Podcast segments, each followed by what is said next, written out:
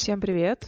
С вами Даша Ткачук, и это подкаст об обществе и музыке, который называется «Лабрадарья», и это первый выпуск этого подкаста. Я надеюсь, что со временем он вырастет во что-нибудь классное и глобальное. Возможно, пока вы будете слушать этот подкаст, вы уснете. Я знаю, что у меня довольно усыпляющий голос. В таком случае, доброй ночи. Тут будет очень много шуток, они будут совершенно не смешными, вам будет неловко, мне будет неловко. Собственно, тема сегодняшнего выпуска — это социология музыки. Я хочу рассказать, что это такое, с чем это едят, и почему это очень крутая дисциплина, которая немножечко недооценена, на мой взгляд. Все еще довольно стыдно отвечать на вопрос, а ты кто по профессии? Я социолог музыки. Типа социологи — это такие классные ребята, которые занимаются общественно полезными вещами. Музыканты — это такие классные ребята, которые занимаются общественно полезными вещами и хотя бы развлекают вас, по большей части. А э, что делают социологи музыки? Ну, они как бы особенные ромашечки на поле. Я не буду называть объекты и предметы социологии музыки, потому что у нас кресло заместителя председателя, временно исполняющего обязанности клуба зануд, принадлежит не мне, увы. Собственно, с точки зрения того, что такое социология музыки, блин, меня сбивает э, саундтрек, я пустила саундтрек себе фоном к фильму «Довод», который я недавно посмотрела. И часто впускаю себе саундтреки, когда работаю. И это, кстати, одно из свойств музыки. Она классно структурирует время и пространство. Короче, я написала сценарий на типа пять страниц и не буду им пользоваться, потому что когда я читаю с листа, это заметно. А тут я буду неловко болтать, и это тоже будет заметно. В общем, социология музыки существует в таком междисциплинарном пространстве, где-то на стыке между социологии искусства, социологии культуры, если хотите, а, музыковедением и антропологии, и обязательно этномузыкологии. Все это завернуто в э, упаковку из исследований культурных индустрий, например.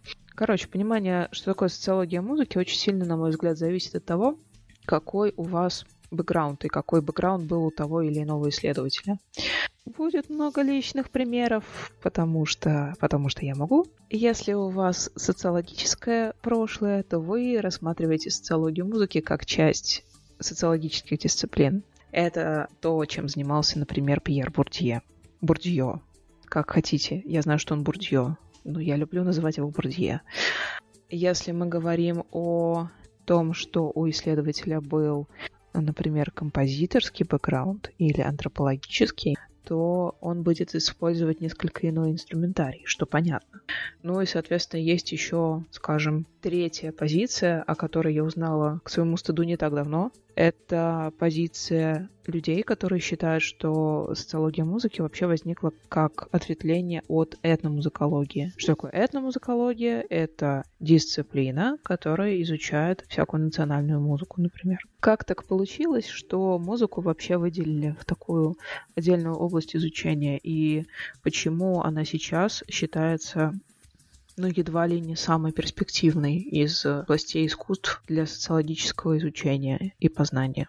Не, ну, конечно, тут можно поспорить, что кино еще есть, конечно. Но проблема в том, что музыкальная индустрия сейчас является одной из самых значимых по степени своего влияния на вашу повседневную жизнь. Собственно, музыка — это такая мягкая сила, она настолько сильно включена в повседневные практики, что вы очень часто не замечаете. Я как-то проходила прикольный курс на курсере от Голландского университета, и они предлагали последить, провести такой э, эксперимент, кстати, можете тоже повторить, а, того, сколько музыки на самом деле каждый день вы потребляете. Казалось бы, да, ну что, мы включаем в каких ситуациях? Ну, утром можно послушать, чтобы проснуться, что-нибудь поставить себе, пока завтрак готовите или едите. Потом, допустим, вы едете на работу, слушаете радио, если вы едете в машине, и не слушаете радио, слушайте какие-нибудь подкасты, пока вы едете в метро. Потом снимайте наушники, заходите в магазин, купить себе булочку. И вуаля, у вас там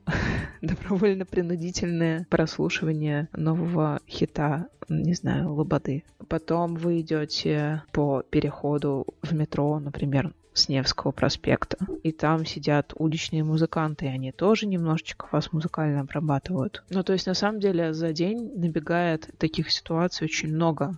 И они далеко не всегда осознанные и контролируемые. Так что же, собственно, изучает социология музыки? Ну, во-первых, это проблемное поле вкусов и предпочтений. Социологи и социологи музыки считают, что вкусы — это не совсем то, что формируется на индивидуальном уровне. Безусловно, есть момент личного выбора, никто его не отменяет и никто его не притесняет, но есть паттерны, по которым формируются вкусы внутри определенных групп или страт. Всякие непонятные термины, если вы не социолог, я постараюсь расшифровывать на максимально простом и доступном мне самой уровне, а еще согласовывать падежи в русском языке. Вот. Собственно, вкусы Второй момент — это музыкальная индустрия и ее функционирование. Третий — это музыкальные сообщества, то есть я имею в виду сообщество музыкантов. Например, есть очень крутое исследование классическое Говарда Беккера по сообществу джазовых музыкантов. Или вот мне нравятся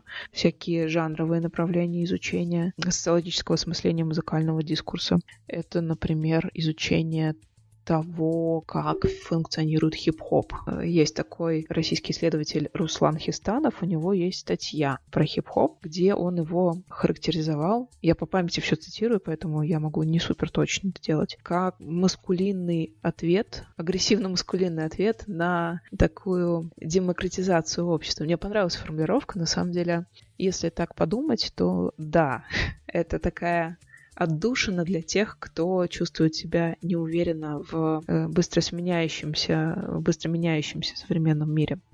Еще одно направление исследований — это исследование жанров, но это не просто условно музыковедческое описание того, что представляет собой рок-н-ролл, например, или панк. Но это скорее исследование людей. На какие жертвы идут социологи музыки, чтобы быть социологами-музыками? Ну, никаких младенцев мы никому в жертву не приносим.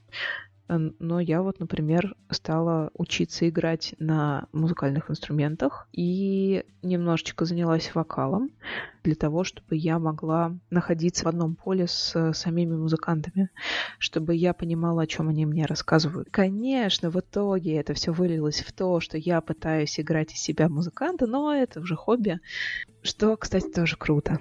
То есть фактически, на самом деле, социологию музыки можно разделить на три таких здоровенных кита.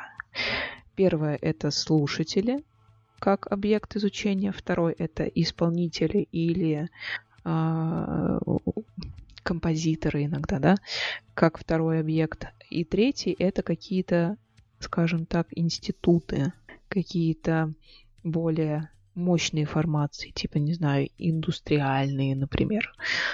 Вот. Э, Еще одно очень важное направление — это изучение популярной музыки. У меня есть крутая книжка, называется Popular Music and Society за авторством Лонгхурста и Богданович. Это, по-моему, британские социологи музыки, если ничего не путаю.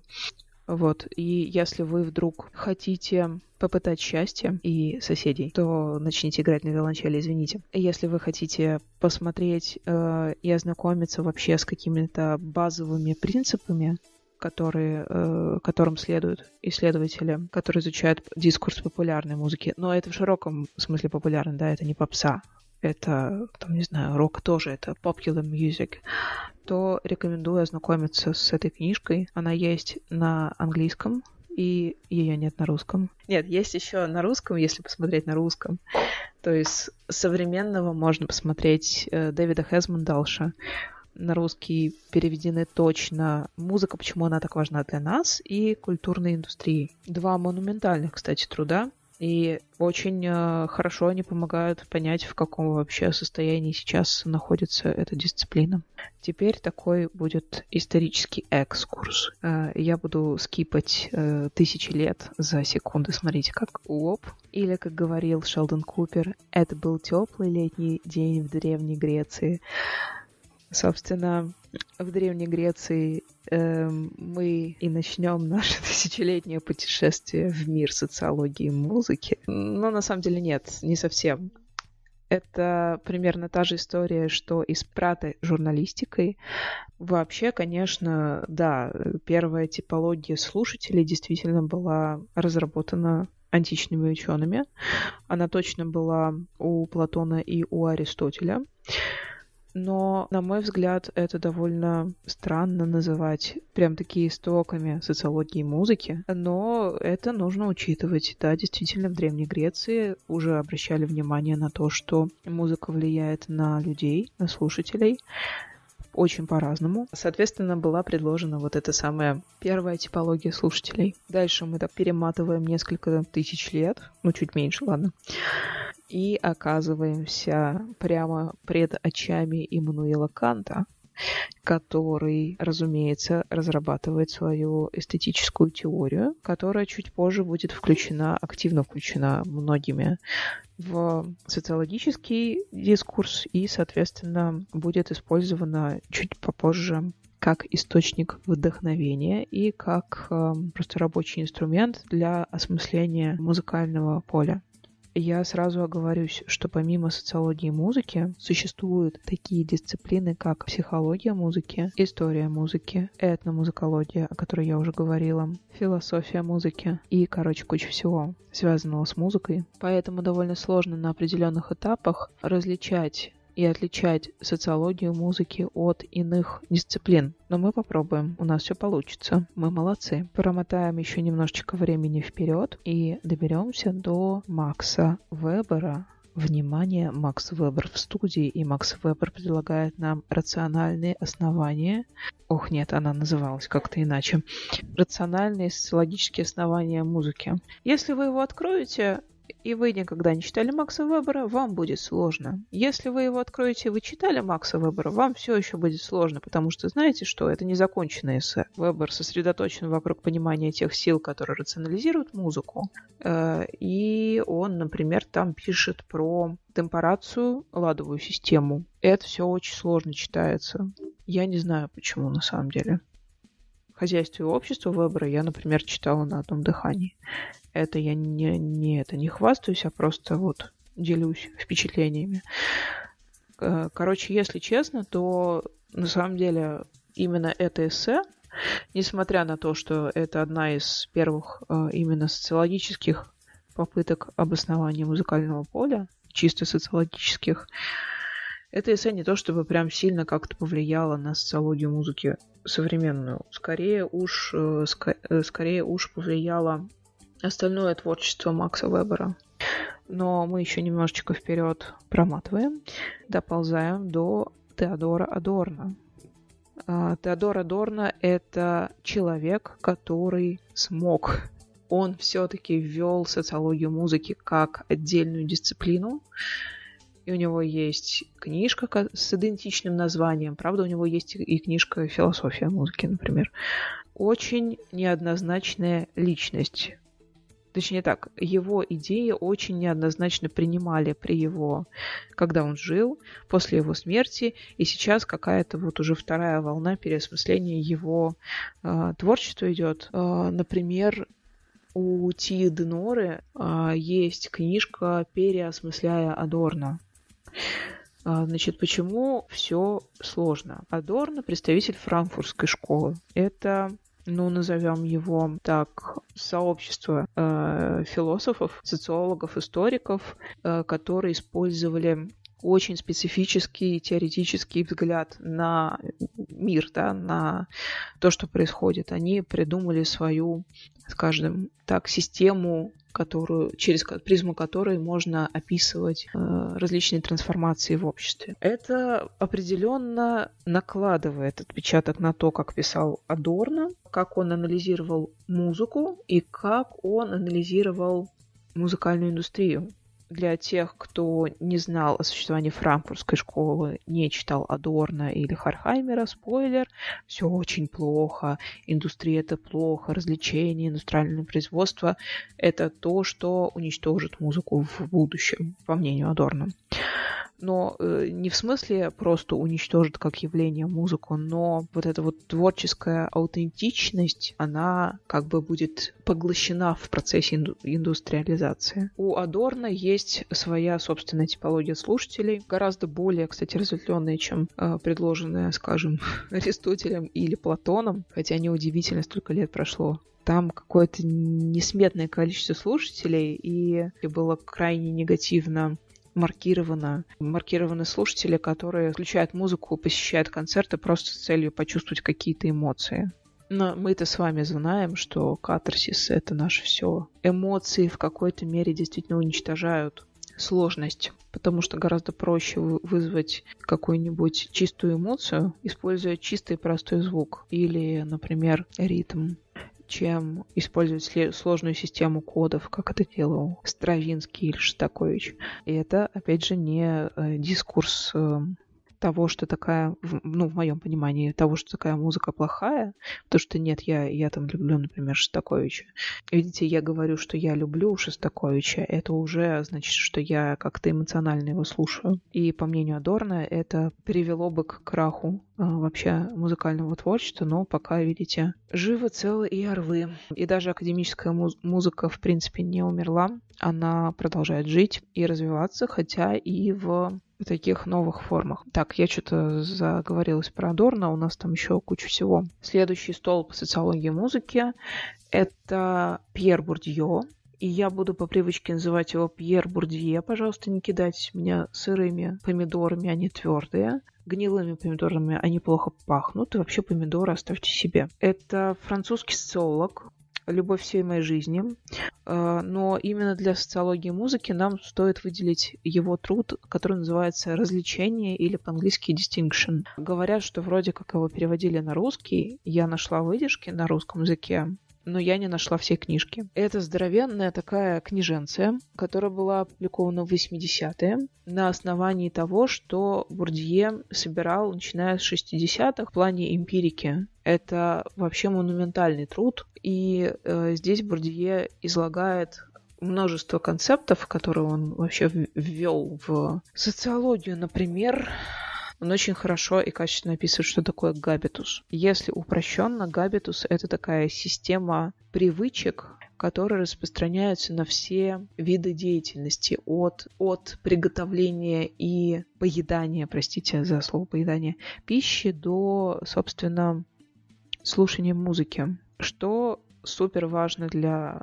социологии музыки, что пришло в нее из Бурдья это, собственно, изучение вкусов. И теория вкусов на самом деле в современном ее виде как бы кто чего не э, переделывал, но почти э, всегда базируется на именно на идеях Пьера Буртье. Бурдье. И я, например, тоже на него во многом опиралась, когда писала несколько работ. Что писал Бурдье? Большая часть академической музыки ну и, собственно, не только, если мы возьмем какой-нибудь авангардный джаз, это тоже сюда относится, оперируют сложной системой кодирования информации. Скажем, если вы слушаете Дебюсси, то можете обратить внимание на то, что он использует специфичные приемы для передачи ощущения струящейся воды. Если вы учились, например, в музыкальной школе, то вы такие приемы опознаете и можете их маркировать. То есть вы не просто на интуитивном уровне понимаете, что да, вот это звук подражания воды, а вы опознаете, например, аккорд, или вы знаете биографию Дебюсси, вы знаете, что он делал, почему это импрессионизм, в чем специфика импрессионизма. Если у вас нет ключей к декодированию, то сложная музыка, как тот же Шостакович или... Ну ладно, Дебюсси не супер сложный, но Шостакович точно будет воспринят как некий набор шумов, да, и его очень сложно будет понять, собственно, о чем это. Все вот эти вот знания входят в так называемый культурный капитал. Чем он больше, тем проще вам оперировать системе сложных кодов. Соответственно, если мы говорим о классовом делении общества, этот доступ будет у тех, кто расположен выше в социальной вот лестнице. Не лестнице, конечно, в социальном пространстве.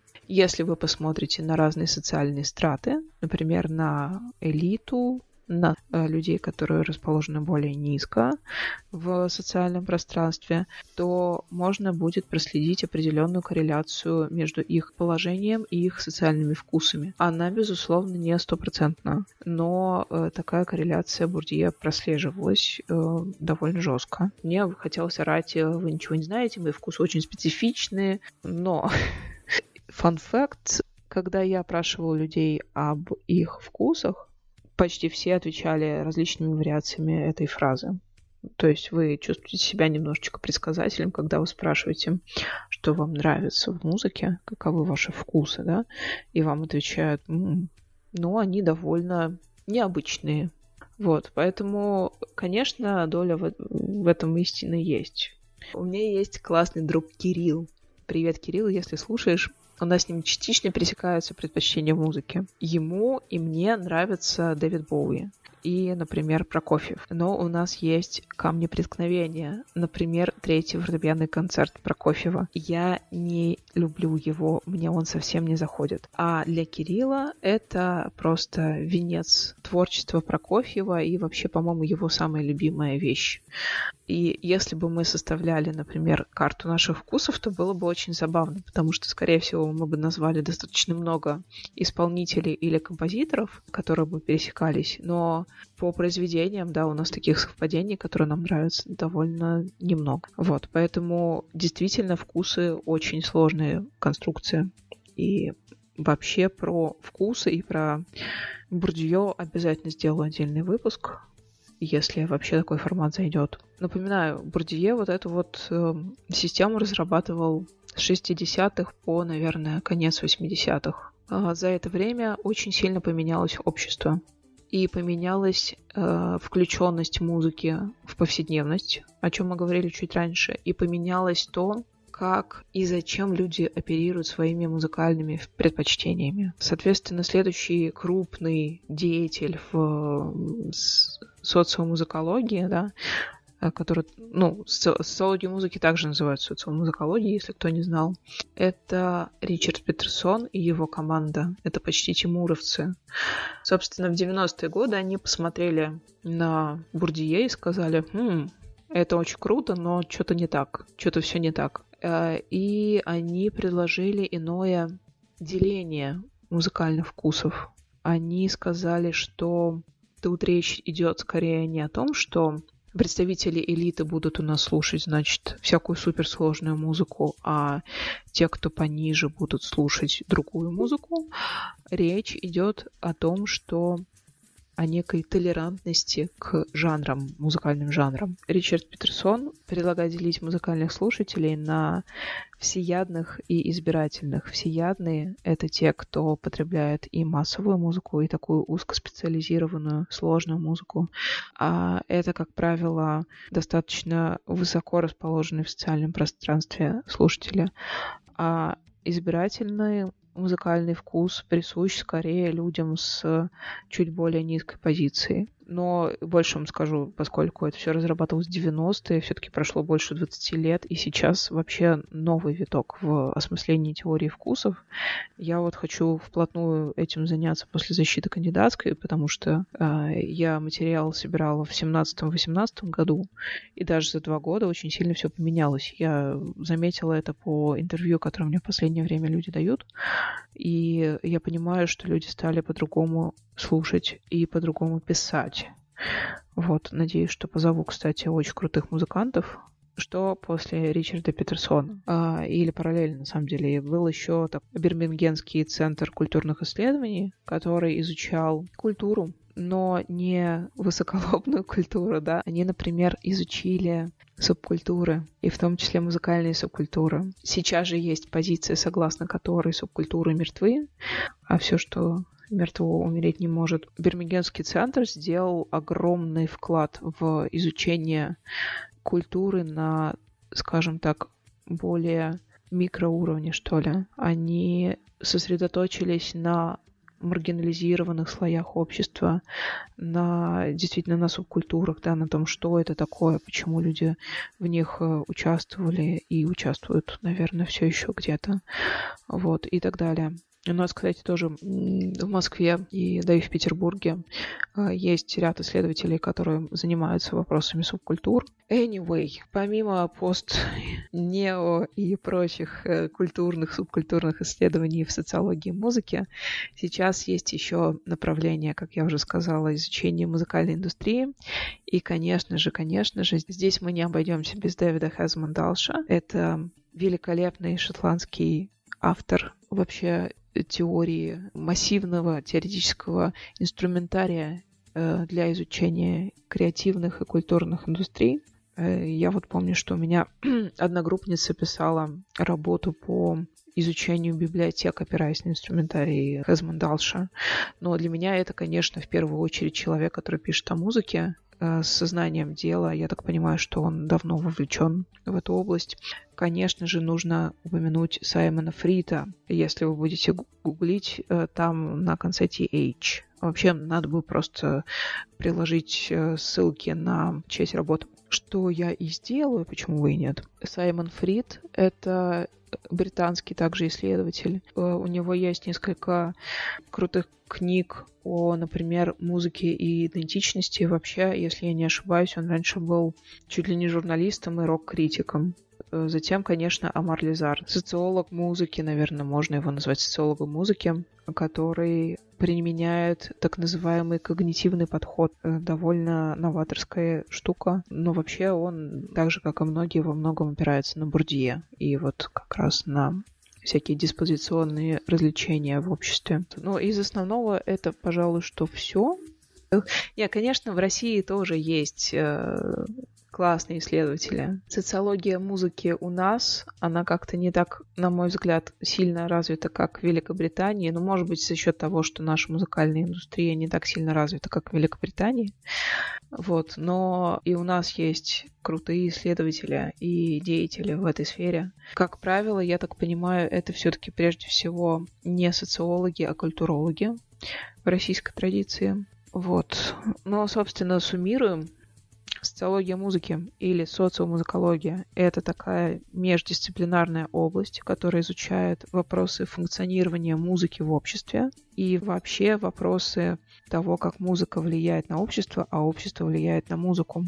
Основные вопросы – это музыкальные вкусы, музыкальные предпочтения, символическое разграничение, кстати, с помощью вкусов и предпочтений, музыкальные сообщества и вообще влияние музыки на общество в широком смысле. Я надеюсь, вам было интересно. Я надеюсь, что скоро мой голос все-таки восстановится, и следующий выпуск я буду писать не с настолько гудящим и шип шипящим горлом, но я решила, что пора. Желаю вам приятного вечера или доброго утра. Но я думаю, что если традиция записи подкастов продолжится, то я продолжу писать для людей, которые хотят заснуть под что-нибудь э, в меру интересненькое.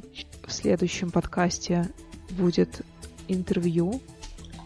Всем пока. С вами была Даша Ткачук и подкаст «Лабрадарья».